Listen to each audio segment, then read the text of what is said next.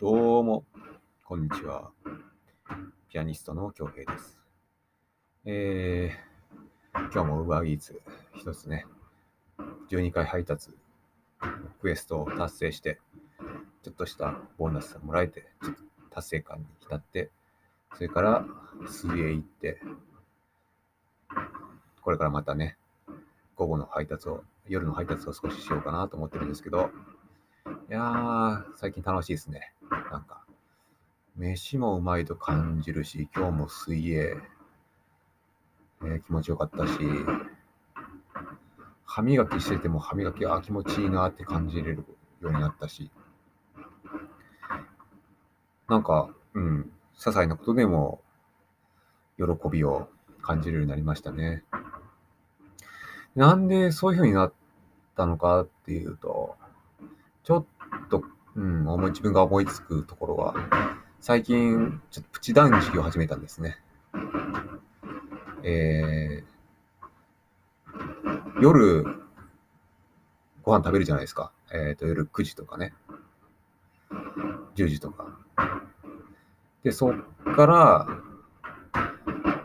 睡眠時間を入れてもいいから、16時間次の食事まで空けると。で、だから次の食事が翌日の12時とか1時とか2時とかそのあたりになるわけですね。それやり始めてから、だからつまり朝食を抜くってことなんですけど、それとね、朝起きてコーヒー飲んで、水飲んで筋トレするわけですけど、まあ朝食は食べずにね。うん。それで、まあその効果あってか、すごいやっぱりすごい腹減るなっていうのは感じるですけど、それと同時にすごい物事に対して敏感になるっていうかな、感覚が研ぎ澄まされるっていうのがあって、うん。うん、だからかなって、やっぱり現代人は食べ過ぎってよく聞くじゃないですか。で、YouTube とかでもね、ファスティングのすすめとか結構動画上がってるしね。で、よくね、中田敦彦さんとかね、本よよくチャンネルさんとか、チャンネルで言ってたんですけど、でも自分もその16時間台に開ける断食を始めて、なんか人生の幸福度が上がったのかなっていうのは思いますね。と言ってもね、やっぱりその16時間まるまる何も食べないっていうのはさすがに辛いので、唯一食べていいものがあると。ナッツとか、ヨーグルトとか、そういうものですね。だから大体10時と、11時とかそのぐらいになったら、もう空腹の極みになってくるんで、そういう時にナッツ食べたりとか、ヨーグルトとか、ちょっとしたシリアルを食べたり、シリアルほんの少量食べたりとかして、まあ、昼の、昼過ぎの食事まで我慢すると。っていうことをやり始めて、なんか何事にも幸せを見出せるようになったかな感覚が鋭くなったかな。飯もうまく感じるし、歯磨きすら気持ちよく感じるし。